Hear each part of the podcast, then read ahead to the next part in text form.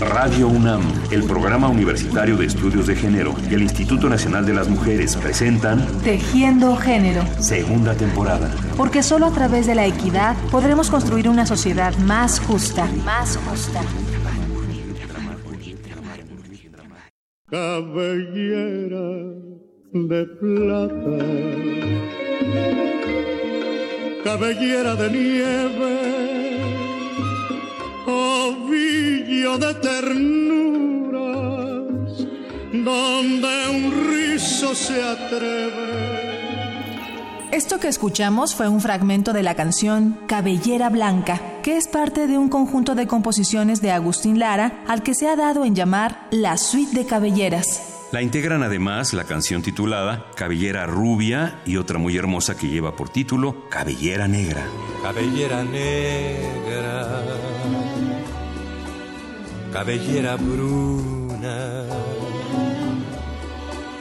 noche de romance, noche de mis besos, bañada con luna. Lo interesante es que mientras las canciones dedicadas a las cabelleras negra y rubia hablan de pasión, amor y belleza, la cabellera blanca tiene una temática totalmente distinta. La ternura maternal, la abnegación, la melancolía, en fin, todas las ideas estereotipadas que suelen asociarse con la vejez de las mujeres. ¿Cómo seguir sintiéndome joven? Color hermoso y sin canas. Nosotras lo valemos.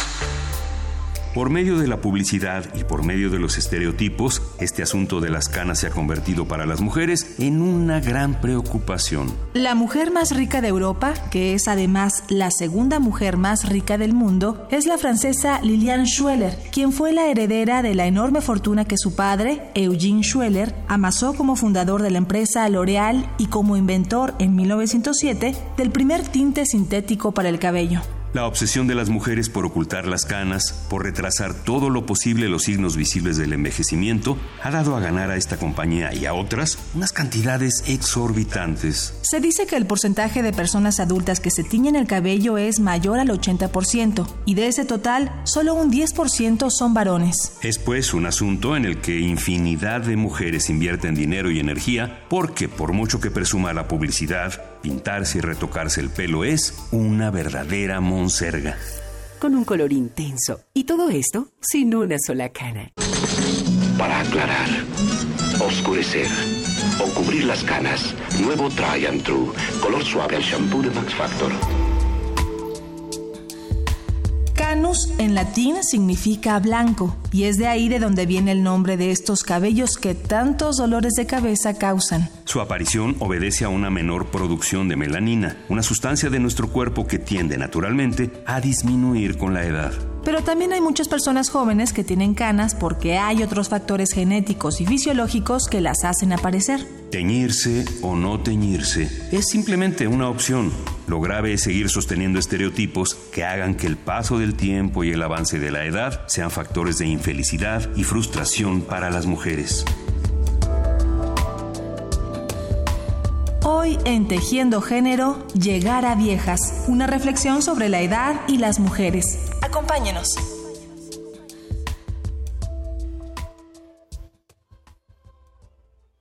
Tejiendo género. Conduce Rita Abreu. Bienvenidos todos y todas a esta reflexión de llegar a viejas en este ciclo de programas que todo el mes de diciembre abordará el tema las mujeres y la vejez. Bueno, para nosotros este es un programa simbólico porque este es nuestro último programa en vivo de esta segunda temporada de Tejiendo Género. Y bueno, la semana pasada ya estábamos en el tema. Alguien nos preguntaba eh, qué sucede con el asunto intergeneracional. Bueno, pues justamente hoy aquí en cabina vamos a tener varias generaciones y esto nos va a dar un buen panorama de qué sucede con el intercambio generacional. Voy a presentar a nuestras invitadas el día de hoy. A Pilar Ríos de la Pola. Es doctora en química y desde 1961 catedrática e investigadora de la Facultad de Química de la UNAM. Nació en Tarancón, Cuenca, en España en 1928 y llegó a México siendo niña como parte del exilio español. Cursó la licenciatura en farmacia e hizo la maestría en química teórica y el doctorado en educación. ¿Es correcto, verdad, doña Pilar? Correcto, sí. fue directora de la Escuela de Química de la Universidad Femenina, ha recibido el Premio Nacional Andrés Manuel del Río en Docencia y es Premio Sor Juana Inés de la Cruz que otorga la UNAM a sus más brillantes investigadoras. Tiene actualmente 85 años, perdón por la indiscreción. Y la... Estoy aquí. Ah, muy bien, y bueno, pues precisamente nos va a hablar de la experiencia de retirarse. Lo ha hecho de, de la UNAM hace seis meses apenas. Pilar, un gusto tenerla aquí. Muchas gracias, Rita. Bueno, está también con nosotros Ana Laura Ramírez. No contenta con ser comunicóloga, es actriz y cabaretera. Más. ¿Verdad? Más que nada. Y bueno, también es feminista en ciernes, así lo dice ella. Su primera experiencia laboral fue en 2004 en su programa, en el programa de radio 50 y más. Así es. Y colaboró también en el programa de televisión y en la página web de este proyecto de comunicación dedicado a la cultura del envejecimiento. Forma parte del proyecto Teatro Cabaret Reinas Chulas y de la asociación La Cabaretiza. Estuvo con nosotros hace unas semanas, hace unos meses, para hablar sobre el Observatorio de las Publivívoras. Exactamente. ¿Cómo estás, Ana Laura? Muy bien, muchas gracias por la invitación. Bueno, tenemos a Patty Kelly, Patricia Kelly, que creo que corriste. Si no, si no fuera vieja joven no hubiera llegado, ¿no? Bienvenida, Patti. Gracias. Una mujer de radio, una mujer que ha sabido poner los recursos de la radio al servicio de las personas y en particular de las mujeres. Ella es una comunicóloga por la UNAM y se formó en los micrófonos de Radio Educación.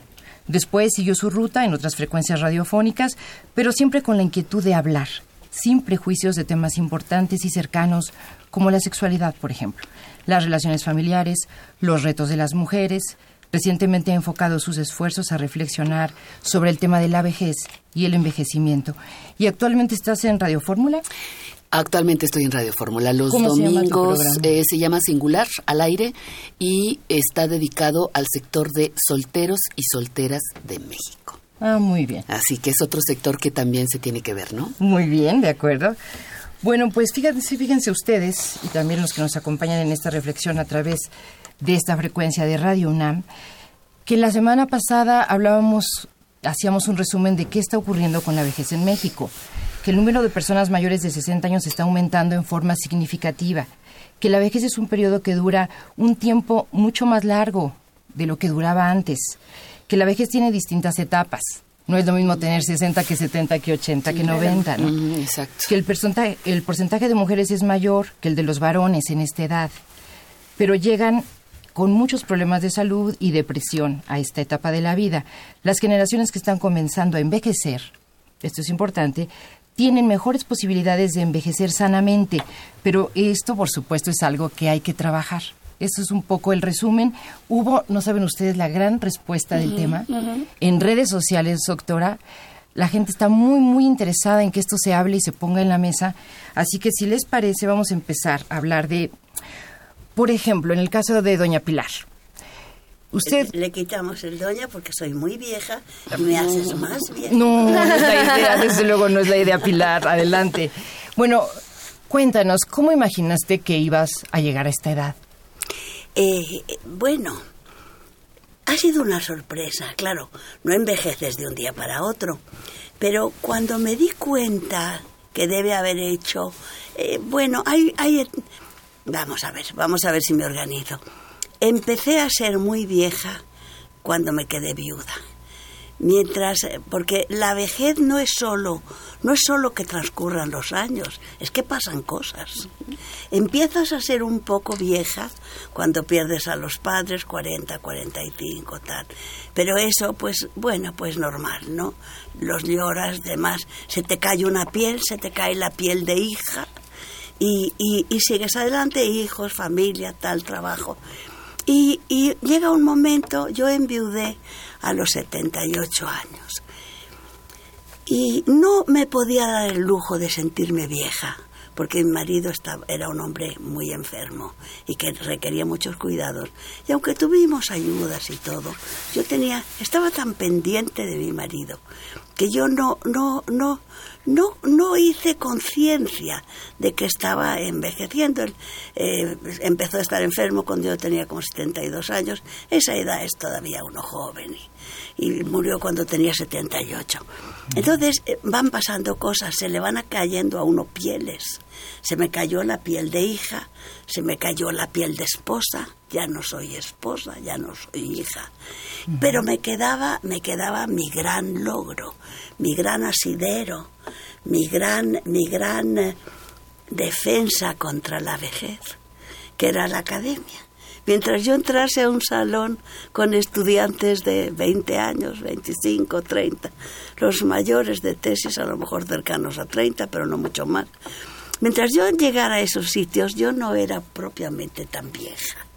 Eh, es, bueno, te contagias un poco, te, además, no sé, te estimula mucho, sientes que todavía puedes preparar una clase, sientes que puedes hacer cosas interesantes en un seminario y en un simposio y en una conferencia. La vida académica es un antídoto contra la vejez. Esto, claro que me daba yo cuenta que iba envejeciendo, sobre todo por un problema que tengo de discapacidad motora como consecuencia de una levísima poliomielitis, eso lo notaba mucho, cara ya no puedo subir, cara ya no puedo esto, no puedo otro. Pero en realidad, bueno, sentirme vieja, cuando me tengas que cortar, me cortas. ahorita, ahorita pasamos la palabra a las cuando, compañeras. Cuando, cuando, me, cuando me empecé a sentir vieja, mi primera sorpresa fue, caray, pues no es tan malo. Es más, hasta puede ser muy bueno. Es más, está padre. bueno, pues eso fue un muy buen proceso. debo, debo decirte que estoy sana, ¿no? Relativamente sana. Mi discapacidad motora, no me, ya ves, hoy me avisaron que no iba a haber elevador. Dije, bueno, con un poco de ayuda y alguien que me jale, me echo los dos pisos. Esto, no, no, no, no tengo muchas. Mi discapacidad es muy notoria, pero no me quita, no me quita mucho, no me quita mucha, mucha vitalidad. Entonces, no, esto, si quieres, le cortamos en esta, en, en, esta, primera ronda. En esta última reflexión. Llegar a viejo puede ser una gratísima sorpresa, por muchas razones. Muchas gracias, Pilar. El teléfono es 5536-8989. En Facebook y en Twitter nos encuentran como Tejiendo Género y el correo electrónico es tejiendogénero.gmail.com. Teléfono, de nuevo, 5536-8989. Alejandra Rosas dice... Rita, no te disculpes, justo el decir nuestra edad debe ser un orgullo y no una vergüenza. Me encanta el tema de diciembre. Bueno, y para seguir pasando la palabra, ahora te la pasamos, Pati, si te parece bien. Muy bien. Fíjate que empezamos precisamente hablando de las canas. Ahora un poco con lo que dice Pilar, es como, ¿qué me pasa? Voy asumiendo cosas, voy detectando ese paso del tiempo, esos cambios de pieles. ¿Cómo las llevas? Pues mira, muy bien, porque eh, desde esa óptica, pues yo soy vieja desde los 17 años, porque desde los 17 años tengo canas, nunca me las pinté, me gustaron.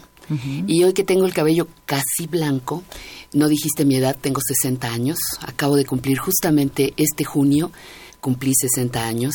Felicidades. Y muchas gracias. Y llego eh, con una certeza, no estoy dispuesta a que después de 60 años yo tenga que paralizarme y seguir haciendo y seguir siendo lo que me dicen que tengo que ser. O sea, me tengo que pintar el pelo, tengo que sentirme triste, me debe dar este osteoporosis, me tengo que sentir mal, me tengo que deprimir, me niego.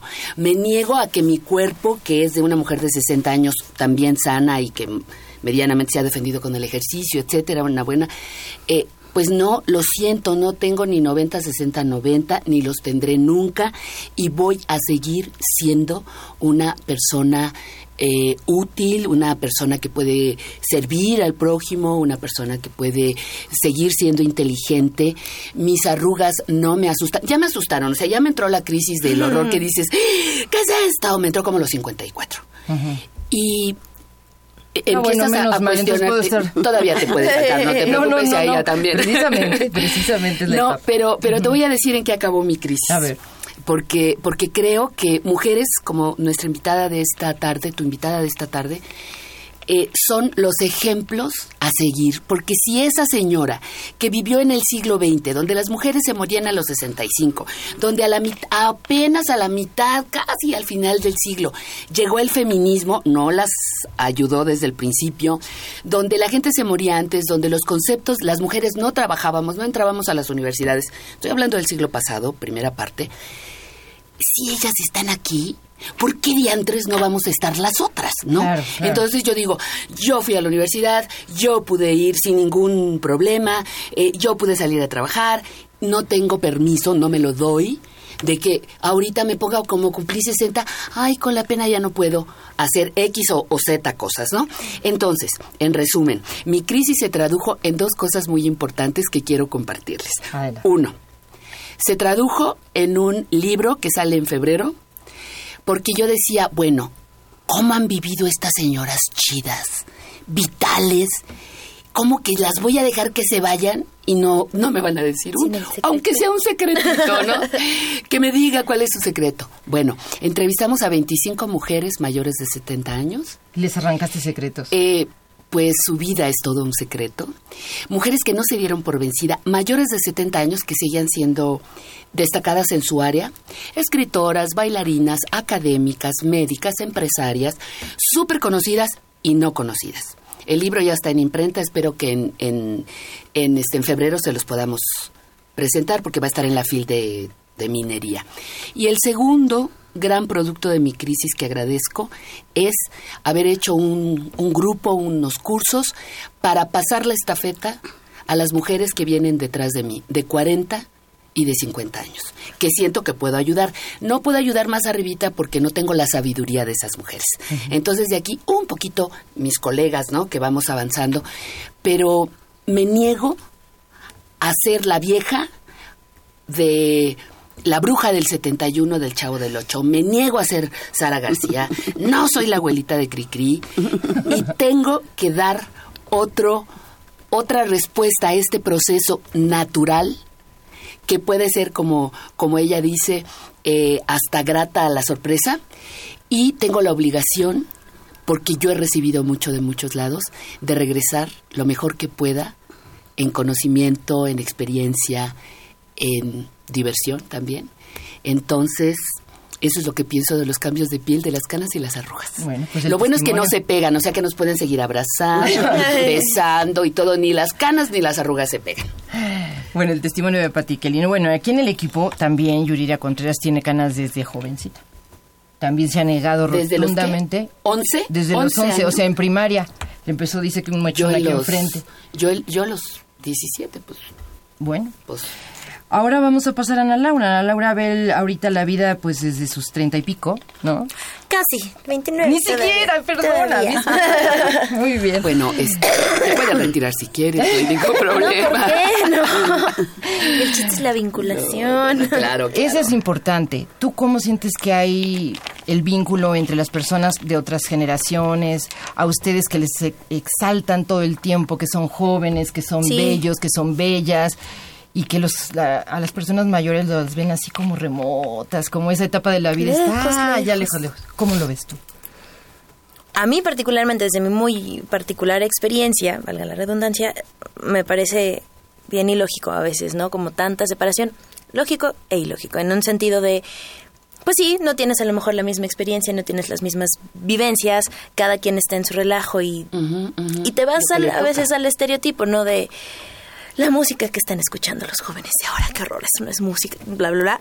Corte ácida, ay, bueno, pero qué, aburrida la música que escuchan mis abuelos, que es como, como lo que todo mundo estamos acostumbrados, ¿no? A que siempre se nos haga como esta separación. A mí par- particularmente me parece que, que si aprendiéramos un poquito más a convivir entre generaciones y a hacernos eh, ricos con lo que cada quien vive en su momento en lugar de dividirnos, pues sería como una sociedad mucho más equitativa y mucho más em, conocedora de lo que realmente a dónde vas y para lo que estés trabajando y para quién estás trabajando, ¿no? Creo que en este país no hay una buena cultura del envejecimiento, sino es porque no existe la cultura No del existe, envejecimiento. Eh, Bueno, Sí, precisamente siempre. la revista en la que trabajabas intentaba hacer una cultura Sí, sí, envejecimiento. era, era, era un proyecto bien bonito con un doctor, un médico geriatra, eh, Nacho Orozco, quien a partir de este proyecto, pues intentó hacer eso, ¿no? Intentó hacer una, una empresa de medios de comunicación dedicada a adultas y adultos mayores, donde... eh, se desmitificara mucho el hecho de que crecer es terminar, ¿no? De que llegar, eh, particularmente el nombre era como un juego de 50 por 50 años y más. Y efectivamente, la gente que decía, oye, me están englo yo tengo 50, pero no me veo como de 80, no me inventen, ¿no? Pues sí, hay diferencias entre todo como este rubro que además está como bien grandote después de los 50, 60 en adelante y que hay muchas diferencias.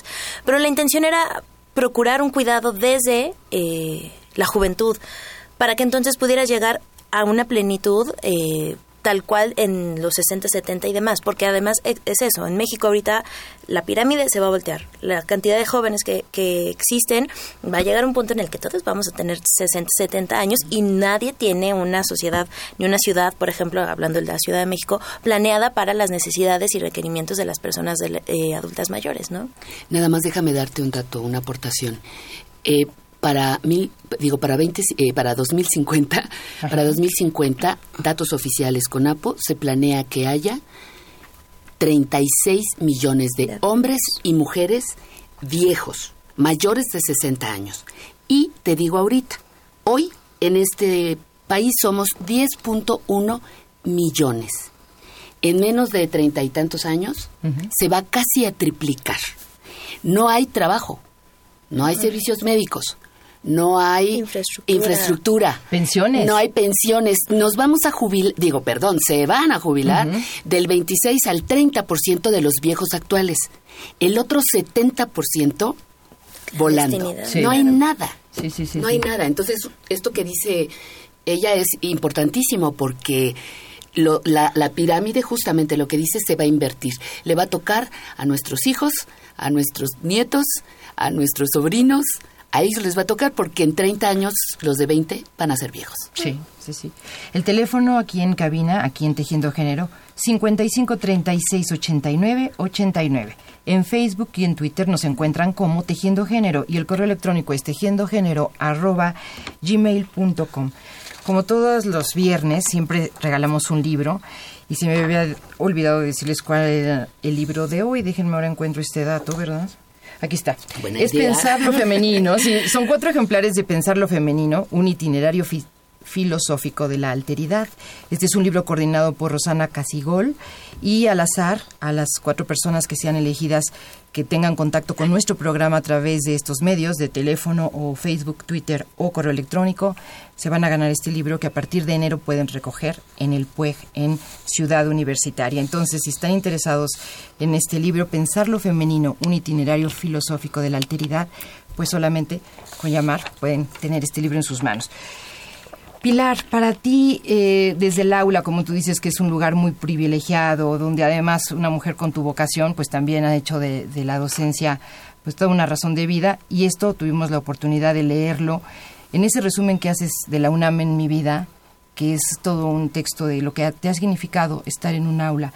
¿Cómo sientes tú las generaciones? ¿A ti te tocó lo que dice Patti Kelly, este cambio de siglo, este mundo del siglo XX, hasta para dar clase de química, tú cuentas ahí cómo cambió hasta la química.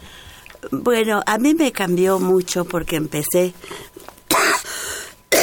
perdón, empecé con farmacia, que, que no era mi vocación. En, eh, en, en mi siglo,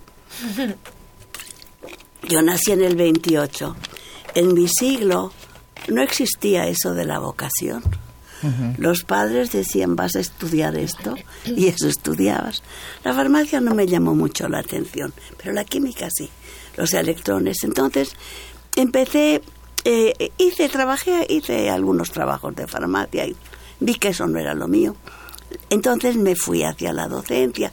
Vamos a ver, sí hay una diferencia, pero ya no estoy tan segura si es si es cronológica o existencial mía o ambas cosas. Yo empecé a dar clases en la Universidad Femenina en un grupo pequeño de chicas donde donde casi aprendíamos juntas. Yo tenía 19 años cuando di mi primera clase, mis estudiantes a lo mejor la misma edad. Había una que me daba miedo, tenía veintitantos, y, me ponía, me pelaba unos ojos y yo decía, Dios, que no me equivoque. Pero era muy agradable, era casi medieval, ¿no? El maestro, los estudiantes, los, los matraces, las, eh, las pipetas, los destiladores, las retortas, era muy bello. Eh, después, eh, vamos a ver, doy un salto grande. Después, eh, la enseñanza de la química teórica, que es tremenda, que es preciosa, que no se le ha dado el valor que a todo el mundo le asusta, y es, tengo, bueno, tengo una anécdota rápida. El, em, el, uno de los premios Nobel, Kramer, de, de por ahí de los, del tiempo de Ronald Reagan, le, pedía dinero al presidente de Estados Unidos para sus estudios en, química teórica. Y por alguna razón Ronald Reagan estaba más interesado en algunas otras cosas que en la investigación. Y lo, le, empezó a dar largas. Entonces Kramer se estaba así como que poniendo, señor presidente, quiero decirle a usted que el 75% del PIB de Norteamérica depende de la química teórica. Bueno, esto, con ese argumento. Palabra, pues sí, todo, toda la informática, todo, todo. Y además incluso, pues ahora ya las medicinas ya no se hacen en pucheros, se hacen en, se hacen en computadoras. Bueno, todo eso. Entonces todo eso sí me apasionó. Lo, y que hubo diferencia, sí, sí hay una diferencia. Eh, no hemos cuidado nuestra juventud. Aquí viene una denuncia que cuando me quieras me cortas. Pero ese, es el peligro de invitar a gente de 85 años. Lo corremos. Eh, ese es el peligro. No hemos cuidado a nuestra juventud. Los estudiantes eran mucho más comprometidos, mucho más preparados hace 30 o 40 años. Ahora queremos, a ver, eso es una apreciación mía. Queremos, la negligencia que tenemos con los niños es imperdonable y queremos sustituirla porque se metan a la universidad como sea. No, no, no. Las dos cosas. Hay que atender a la niñez y a la juventud, pero para llegar a la universidad hay un filtro. Tú puedes llegar a la universidad, tú no puedes. Ahora, ese no puedes, ese no puedes, es muy duro no puedes, pero, y hay ese pero también es una denuncia, pero aquí tengo un tecnológico, aquí tengo un oficio, aquí tengo una, una, una universidad tecnológica o aquí tengo otra universidad que no es la UNAM. O sea, te doy alternativas, joven, porque que lo único que puedas hacer es entrar en la universidad. Eso no puede ser. Bueno, eso pasa. Por supuesto, hay lumbreras, hay preciosidades. tenemos un premio Nobel, que, que fue mi estudiante, y, tenemos gente muy buena, pero, pero sí, eh, estamos cuidando mal nuestra juventud. Y estamos dándoles como premio de consolación que entren a la universidad muchas veces. Bueno, pero por otro lado también están, bueno, están los pues la, gente que, es iluminada, que es inteligente, que es trabajadora y tenemos un posgrado estupendo y tengo estudiantes maravillosos, bueno, tenía, ya ves, tengo, tenía estudiantes maravillosos de posgrado que hacen unas tesis que casi ellos me llevan a mí y yo voy, a voy detrás de ellos. No, sí ha habido cambios, un cambio no muy bueno que es un descuido nacional un cambio, es que ese no es cambio, ese es real. Yo he dado clases en colegios eh, con estudiantes extranjeros y el niño mexicano tiene una inteligencia muy especial. Nuestros chicos son inteligentes, son voluntariosos y son y les gusta trabajar. Pero bueno, me estoy me estoy me estoy esto eh, enrollando otra vez. Cambios sí. Para bien, de repente surgimos en una universidad pues del no, quiero decir primer mundo, no quiero eso, valiosa, que aportó mucho a, la, a, las humanidades, a las ciencias, pues, bueno, a las ciencias del ambiente, pues Mario, ¿no? Pero muchos otros, Mario es un paradigma, pero hay muchos otros. O sea, hemos llegado, no, hemos llegado muy alto, muy, alto, muy alto. Nuestros universitarios, nuestros, nuestros mm, profesores, nuestros investigadores, nuestra gente de frontera están de frontera como el que más, como el que más. Eso segurísimo. Pero nuestros, nuestros estudiantes jóvenes necesitan más impulso y bueno, esos son los cambios. Para mí los cambios, pues los cambios son de, empezar a los 19 años y acabar a los 85.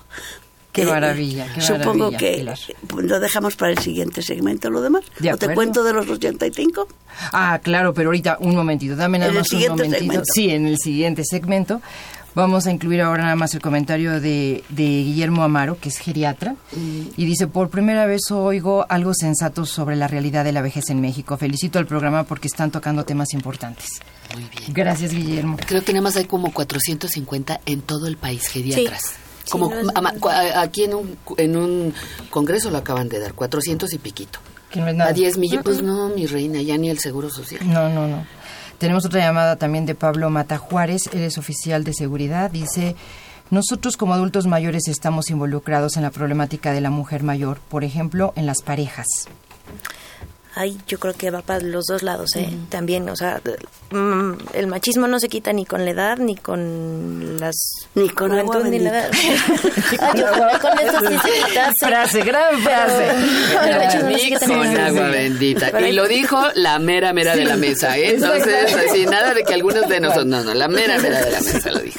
Candy White en Facebook dice, soy una mujer de 43 años y me llama aún la atención su programa. Me agrada lo que estoy escuchando. Saludos. Gracias, Candy debería quedarse aquí, ¿verdad? Sí, no, no, no, quédese aquí, quédese aquí. Teléfono 55 36 89 89 y en Facebook y en Twitter nos encuentran como Tejiendo Género. El correo electrónico es tejiendogénero arroba gmail.com y tenemos algo para ustedes. Toma el llavero, abuelita, y enséñame tu ropero con cosas maravillosas y tan hermosas que guardas tú. Instrucciones para ser una abuelita perfecta. Se necesita primero ser mujer y tener nietos, o nietas, o nietos y nietas. Da lo mismo. Se necesita también ser anciana, ser dulce y de preferencia usar anteojos y tener el cabello blanco. Es más, se puede ser un tanto refunfuñona, pero siempre desde el cálido abrigo de un chal, de una sonrisa y de una vida tranquila y resuelta. Si cumple usted con estos requisitos, felicidades. Es usted la abuelita ideal y su vejez será idílica. A mí nadie me marea. A ojos cerrados yo distingo cuál es el mejor chocolate. ¿Y por qué? Dime, abuelita. ¿Pero será verdad que así son las abuelitas mexicanas? Ser abuela es mucho más que eso, y sobre todo en una sociedad como la nuestra en la que muchas de ellas juegan un papel muy importante dentro de la familia y dentro sobre todo de la manera en la que organizamos nuestra economía. Abuelita de Muchas, pero muchas familias en México dependen para su organización cotidiana de que las abuelas se encarguen de algunas tareas domésticas y del cuidado de los nietos y las nietas, porque sin ese apoyo no serían suficientes sus ingresos económicos. Sin embargo, ese trabajo de las abuelas no se contabiliza, no se refleja en estadísticas claras e incluso no se valora y no se agradece.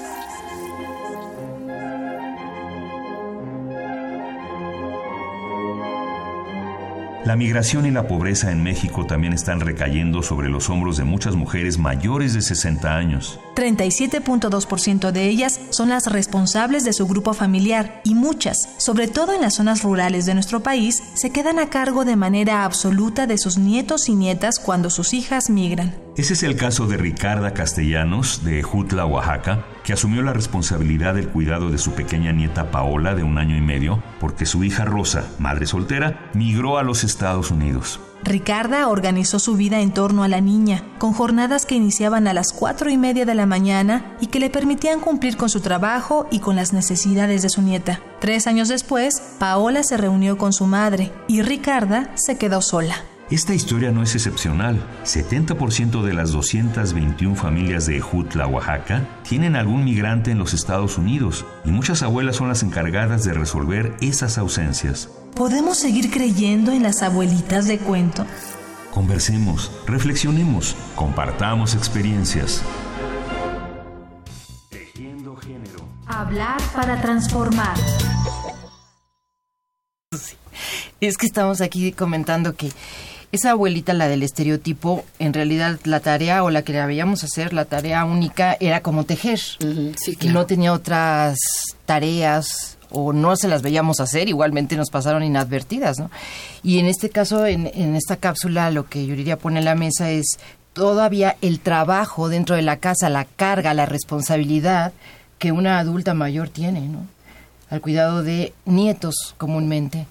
Entonces, eh, a veces, pues no, no podemos dejarlo pasar ni, ni dejar de verlo, ¿no? Hay una carga de trabajo que permanece.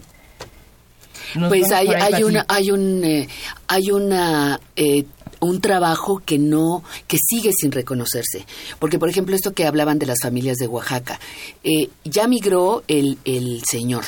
Y además siempre hay que insistir que no migran porque se van de vacaciones, se van porque un país no satisface sus necesidades primarias, ¿no? Como comer. Entonces, se va el esposo, luego se va la esposa. Mamá, no seas gacha, ahí te encargo a los niños tantito. Te vamos a mandar dinero, te vamos. Si bien les va, llega uno de los dos. Las mujeres corremos mucho más riesgos en el camino, aunque los hombres también, me queda claro.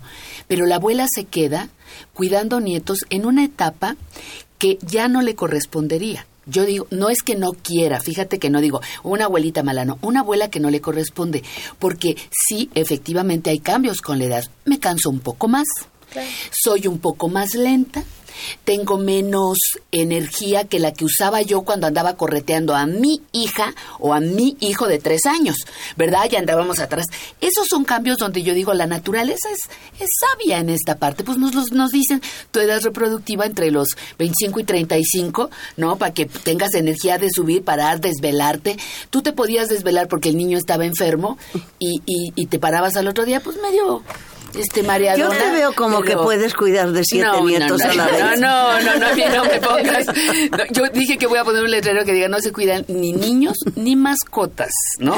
Porque si no, bueno, pero a lo que voy es que las abuelas que, que prolongan este trabajo del ama de casa sin sueldo, sin vacaciones, sin jubilación, sin este reparto de utilidades, sin nada. De descanso. Sigue, sigue, sigue siendo, sigue siendo, se sigue reproduciendo eso al nivel de los abuelos y las abuelas.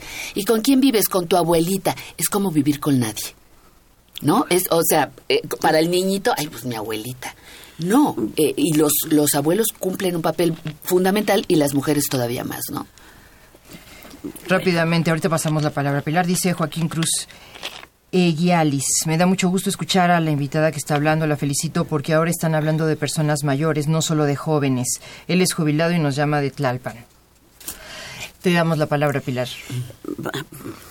Bueno, porque querías hablarnos de los 85. Bueno, un sí. poco para decir Bueno, eh, el sentirse... bueno, cuando eres abuela de, de 60 años, pues sí tienes, tienes todavía muchas energías para cuidar a los niños.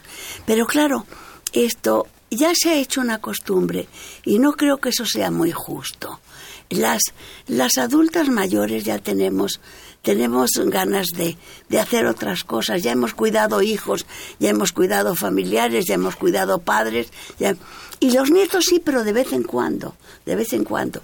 A mí, me- a mí me ha gustado, tengo nueve, nueve nietos y me ha gustado mucho cuidarlos. No me los han dejado en general porque yo trabajaba, entonces no era posible. Pero creo, creo que es un poco injusto. Bueno, pero ¿cuál era el tema que se me quedó en Ahora el sí, ahí se 50? perpetúa otra vez, ahí se perpetúa otra vez el rol de que la mujer es la que tiene que cuidar a los Sí, hijos, ¿no? sí, la cuidadora, la cuidadora de por vida. Sí, pero luego cuidas al viejito que es tu marido y luego a los nietos Sí, y entonces no dices, se te acaba nunca. Circo de 12 pistas. Exacto, o sea, sigue siendo como una uh, dejar ahí el rol de la cuidadora hacia las mujeres. Teléfono en cabina 55 36 89 89.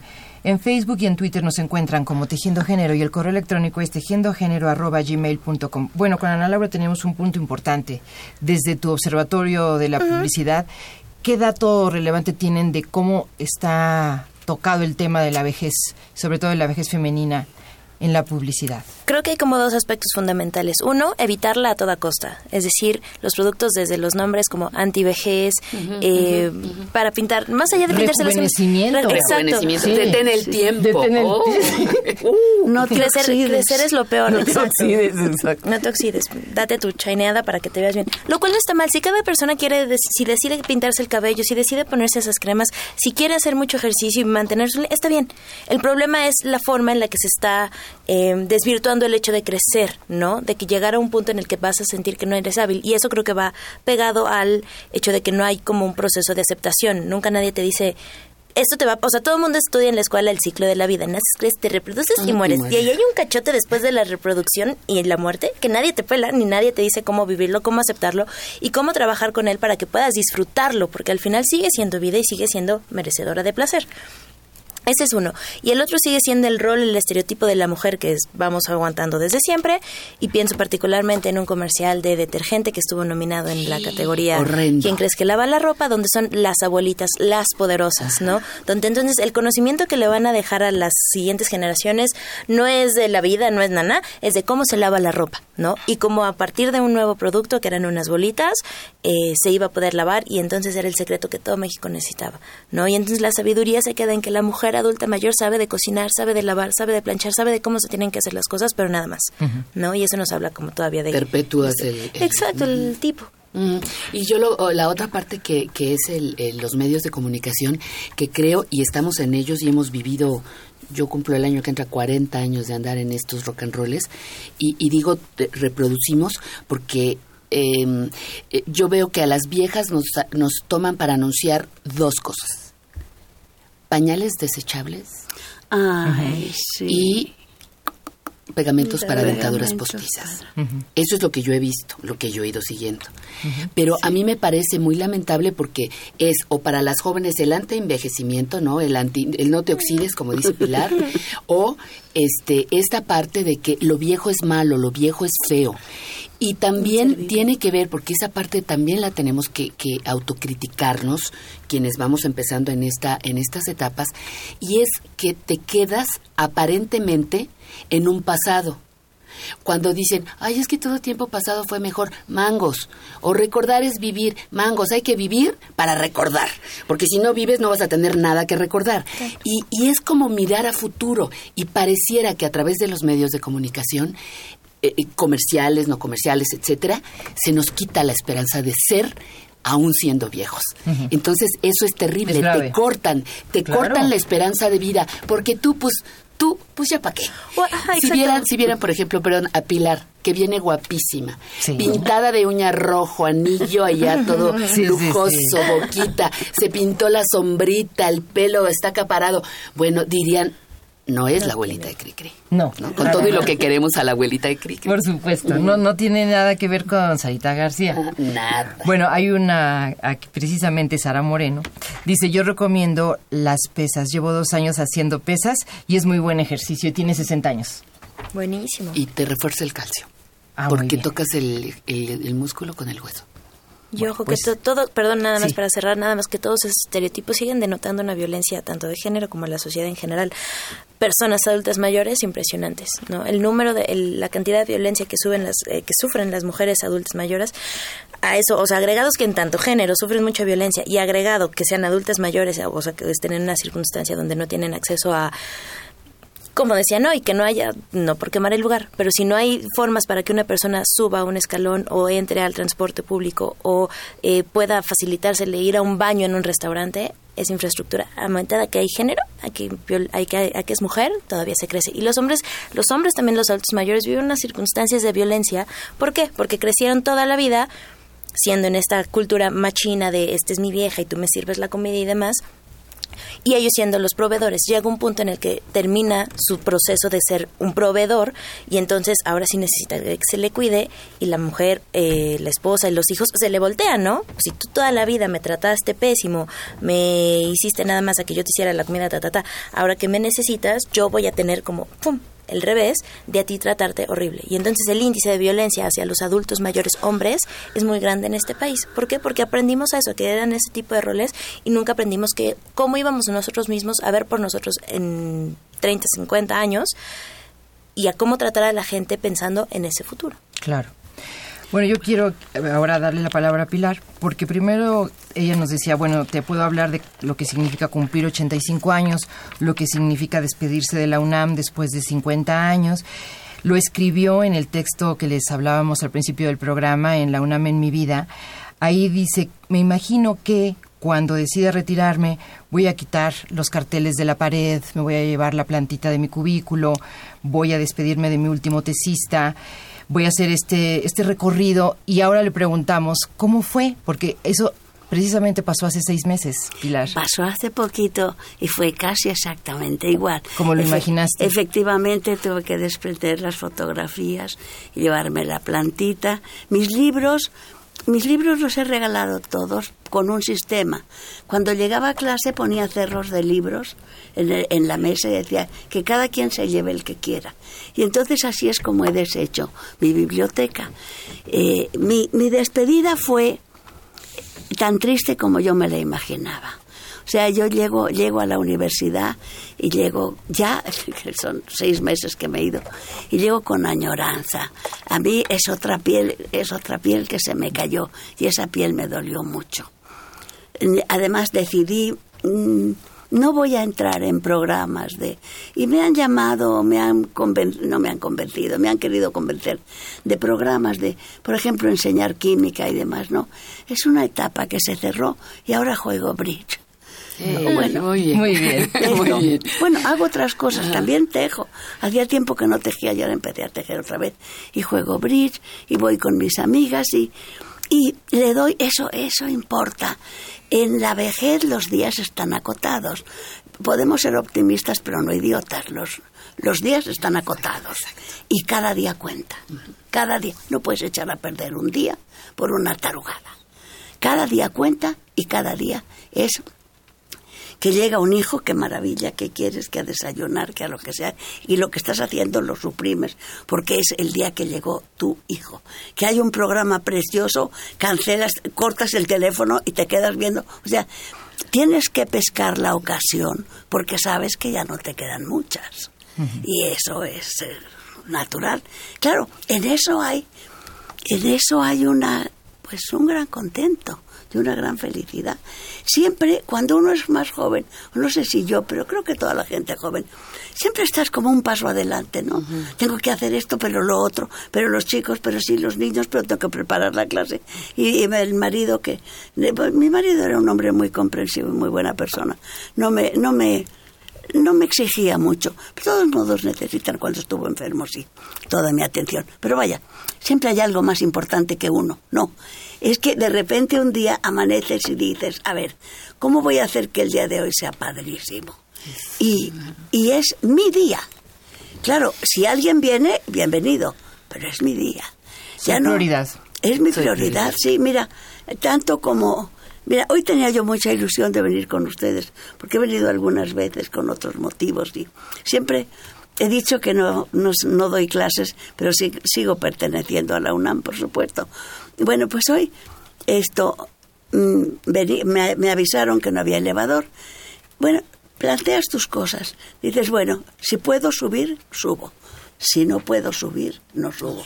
A los 30 años, si puedes, subes. Y si no puedes, no subes. Y si se te cae el, el pie, lo recoges y sigues subiendo. Pues, sí, hay, hay como una, eh, como una conciencia de que de que es tu momento, de que es tu día, de que es tu etapa. Y de los que llegan a tu vejez, bienvenidos sean. Pero tú no tienes que llegar a la vida de nadie. Ellos llegan a tu vida los que quieren. Bienvenidos todos. Y llegan muchos, además. Llegan muchísimos y precioso. Bueno, esos son los 85. Bueno, lo, dices maravillosamente. Pero fíjense que además pasó esto el elevador sí sirvió. Sí sirvió. Sí sirvió, pero lo que quiero decir es, si ella se hubiera... decir, yo me subí por el elevador si no me desmayo. sí, porque llegaste corriendo, pero, pero corriendo, en serio, todavía no me recupero, pero... Pero lo, curioso es que si Pilar hubiera renunciado por ese obstáculo, que parecía un obstáculo... Hubiéramos eh, bajado el micrófono, estoy seguro. Algo, hubiera, pasado. El micrófono a la escalera, hubiera Aquí está Carmen Limón atrás de este micrófono y algo lo hubiéramos inventado porque ya estábamos pensando todos en que, que si había que ayudar, ayudábamos. Pero lo interesante es que no se rindió y el obstáculo desapareció, se desvaneció, ¿no? Yo creo que eso es vital y no darte por vencido. Sí. Esto que está diciendo este Pilar ahora, Isabel iba a decir, Isabel era mi abuela, Y a mi la hija, que y a mi la hija. que adoré por, Ah, por mira, cierto, por cierto. Pero fíjate cómo se, se la evocas, ¿no? Porque eso que estás que estás diciendo, Pilar, ojalá aprendiéramos a vivir cada día como si fuera el único, como si fuera el último. Suena muy romántico, suena muy irreal, pero afortunadamente algunos viejos y algunas viejas nos damos cuenta de que sí hay que A vivir. ti te faltan como una si fuera- barbaridad de días. No, yo, No, yo lo sé. no te- no yo te sé que soy de las chiquitas. No, no, no, mira. Yo sé que soy de las chiquitas de las viejas, porque tengo, pero ya entré- ya tengo mi credencial del INAPAM, ya tengo el pelo, ya tengo, digamos, los primeros trámites hechos, ¿no? Pero el asunto que sí hay es que tengo la fortuna, te lo dije, de ver a muchas mujeres maravillosas como tú, hombres maravillosos también, de los que, contrario a lo que se pensaba antes, hay mucho que aprender. Y si tú aprendiste y nos compartes que un día se vive como el único, porque el conteo regresivo ya empezó, de acuerdo. Ojalá, eso es una sabiduría, eso es un aprendizaje, ese es haberle dado un sentido a nuestra vida, ¿no crees? Eh, sí, supongo que Yo sí. también. a ver qué dicen los Es, demás. es interesante todo lo, lo que se está diciendo aquí porque es también no negar, ¿no? O sea, no negar que los 80 años, yo también lo digo porque me toca estar cerca de, de mi madre, ¿no? Con 87 y ver su fortaleza y ver también sus debilidades y saber que está muy consciente de la edad, de que está muy consciente de lo que dice Pilar, los días están acotados. Es diferente, ¿no? Es una sensación diferente. No, no usaste contados, ¿verdad? Dijiste acotados. Sí. Sí. Que son cosas distintas. diferentes, claro. Sí, sí, son- Bueno, aquí tenemos, mira, Pati. Ener Argaez dice, con todo y sus 60 años sigo fascinado con la voz de Pati Kelly. A mí me decían, no digas que tienes 60. Pues sí, ¿por qué los voy a engañar? Si, si voy a cumplir 40 en la radio, pues ¿cuánto no, Entonces, ¿cuánto no me calculas? 46 podrías No, haber podría sido tener niña, 46. sí, sí, A ver, sí. empezar. Bueno, Gracias. fíjense que en otro momento también 5536 me recuerda Yuriria rápidamente que repitamos teléfono 5536 8989 en Facebook y en Twitter nos encuentran como Tejiendo Género y el correo electrónico es tejiendogénero arroba gmail.com. Una excelente tanatóloga me decía, se cae el párpado, se cae la chichi, el cuerpo cambia, pero lo que se puede mantener siempre es el sentido del humor. Y por ejemplo, en alguien como Ana Laura, que ya se dedica al humor, que como yo digo, no le bastó la carrera de comunicación, quiso hacer cabaret. A ver, el humor en una persona de tu edad, ¿qué significa? Y vamos después a saber qué significa en las otras tres invitadas. en Para mí ahorita es la herramienta más poderosa que podemos tener para lograr un cambio. O sea, el amor, la- el humor, perdón, la risa, Fíjate, el el amor. humor y el amor. El amor y el humor, que son casi bien bonitos los dos. Te mueve, te transforma, te lleva, te lleva a otros lados, te lleva a reflexionar de una manera distinta, siempre como mucho más positiva y a accionar. Físicamente el cuerpo se mueve cuando te ríes y todo eso hace como una energía que te lleva a, a ver, sí a ver las cosas diferente, pero llevarlas a la Y te acción. cargas también. de endorfinas. Además. La química. Exacto, ya que- que sale. Sí. Sirve en la vida cotidiana la química. Claro, Pilar. pero no quiero interrumpir. No, no, no, no. Termina tu idea, Ana. Pues nada, eso me parece como la máxima herramienta de transformación para tocar cualquier tipo de tema, siempre sea que sea un humor inteligente, que sea eh, respetuoso, que no sea el humor de me río de las diferencias, ¿no? Me río y entonces empiezo a hablar como viejita, ¿no? Sino mereciendo, ¿no? En el espacio en el que estás y que, que apele a las a los buenos a las buenas características de cada persona en lugar de al a lo que no está tan padre o a lo que nos es diferente y por eso nos reímos. Patti Kelly, el humor. Vital. Vital para, para existir, para mantenerte lúcido, vivo. Eh, el mío a veces suele ser un poquito negro, pero este, pero vital, yo lo considero Pero el fundamental. público y te lo conoce puedes, y lo reconoce. Sí. Es decir, sí, sí es, es así, ¿no? Cuando alguien te conoce, ya también el humor siempre ya tiene circula de otra manera. Sí, claro, claro, y, y puedes hacer algo que, que no a todo mundo le gusta, pero puedes llegarte a reír de ti mismo. Y eso es algo muy difícil. Muy difícil, en el buen sentido del humor, ¿no? este, que te Sin ríes de, de mí, sin, sí, sin esta, este, discriminación a ti misma, no por de, dejo por baja autoestima, no, sino porque, bueno, te conoces y te caes tan bien que sabes que una broma como esa no te va a hacer daño, ¿verdad, Pilar? Absolutamente. te va a llenar de endorfina, ya te dije. A ver, Pilar, háblanos del humor en tu edad, en la vida. Del bueno y del malo. Ahorita estaba pensando, a veces me pongo de mal humor. Me permito ponerme de mal humor. Hay una cosa que me puede matar y que es relativa a la vejez, que me llamen madrecita. Ah, me puede matar y no me y, me y, me pone enferma esto Sí, hay que reírse en lugar de enfadar, madrecita. Bueno, esto no soy tu madrecita, gracias a Dios. Sí, no tuve un hijo tan feo. Eso, eso mismo. Pero sí, sí, el, el... Ah, hay una cosa. En mis tiempos se decía que la letra con sangre entra. Reverenda mentira. Si quieres enseñar algo, enséñalo con la risa, con los estudiantes, con el buen humor, con el bienestar, con el, con si, si tienes algún chiste, por ejemplo, la dualidad de onda-partícula, pues qué onda con las partículas y se mueren de risa. Y bueno, cosas, cosas que, cosas que uno inventa y que a veces uno planea para, para quitar la química teórica que yo enseñaba. Ese, ese pasado me cae en las muelas. Iba a decir que yo enseño la química teórica que enseñaba es muy árida. Entonces hay que de vez en cuando meter alguna. alguna. Y hay otra cosa. Ya eso lo aprendí muy vieja. Al principio no me gustaba. En rigor no importa si los estudiantes se ríen contigo o de ti. ¿Qué más da? Con tal que se rían, ¿no? Con tal que lo pasen bien, que estén contentos. Has hecho algo, has dicho una tontería, se ríen de ti. Bueno, pues que se rían generalmente se reían conmigo. El humor muy, muy importante. Los... Yo me río mucho, me río mucho con mi familia, me río mucho con los que me vienen a ver, me río mucho con toda la gente. Y me encanta, y me encanta por el asunto de, de la química, ya lo hemos dicho. Pero además porque no hay, no hay actividad común tan bella como reír en conjunto, reír entre todos y creo que se me está pasando No, no, no, no, Reír no, no, Reír en conjunto. Yo creo que, bueno, tú hablas de muchas cosas. Tú hablas de cuidar a la juventud. Y yo pienso que son palabras muy valiosas de una persona que le toma el pulso al país a través del aula, ¿no? Yo creo que los maestros pueden tener una muy buena visión de lo que está pasando en, en nuestro país, precisamente con lo que los chicos sueñan o dejan de soñar por qué llegaron a la universidad, por qué no llegaron a la universidad, lo que les representa la carrera, el desamor, el desánimo, en fin, ahí están pasando muchas cosas. La falta de trabajo. La falta de trabajo, por supuesto. Entonces ahí hay muchas cosas.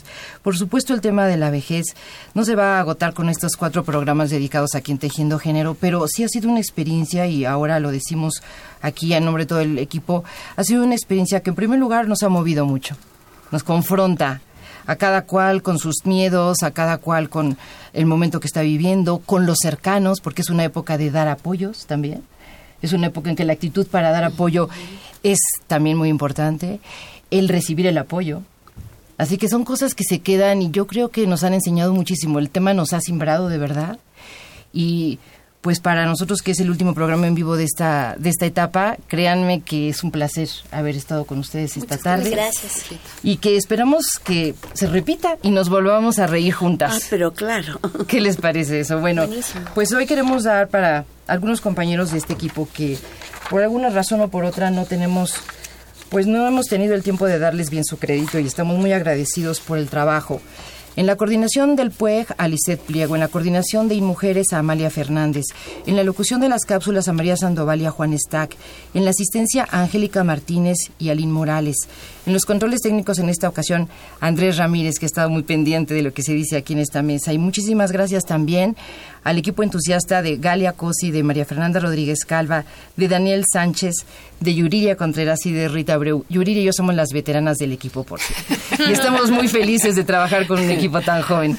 Yuriria, gracias. A todas, gracias. Gracias a ti, Rita. Muchas gracias. Nos vemos muy pronto. Muchas gracias. Pilar, muy pronto. Un, un encanto, un placer hablar contigo. Un placer hablar con todas ustedes. Muchas gracias.